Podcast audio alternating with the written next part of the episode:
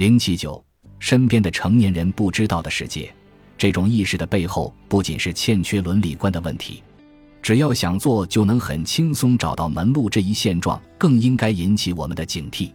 因为只要有了手机，你可以随时查看信息发布网站、应聘工作或者与顾客、商家取得联系。近来还有一些人利用手机的视频通话功能赚钱，在线聊天模特就是典型的一种。打电话时不仅可以听到声音，还能看到对方的形象。有了手机。即便在自己家里也可以赚钱，还省去了和顾客见面的步骤。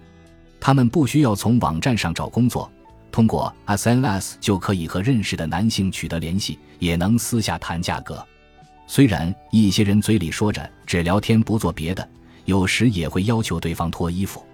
一般来说，没有女孩子愿意在陌生男人面前赤身裸体。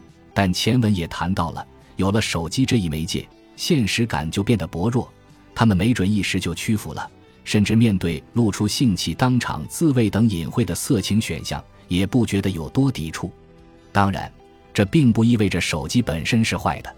问题出现在使用方法和使用者的意识上。这些年轻的使用者，不论是知识储备还是社会经验，都还不成熟，缺乏判断力、洞察力，不懂人情世故。在现实社会里，他们被父母、学校、法律。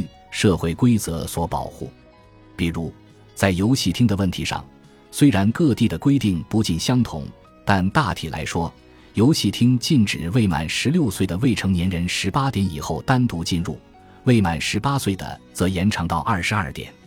社会在保护青少年方面做出了明确规定，如果有人胁迫他们或者有成年人做出不恰当举动，就要受到相应的处罚。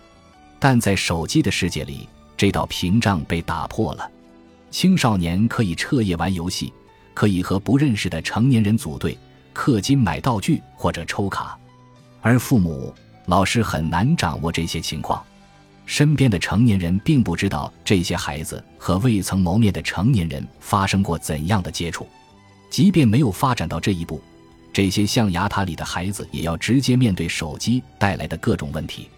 只要想做，就能很轻松找到门路。他们需要面对的是为了获得利益而设置的商业战略及巧妙的诱导。以下来看一些实际的案例。本集播放完毕，感谢您的收听，喜欢请订阅加关注，主页有更多精彩内容。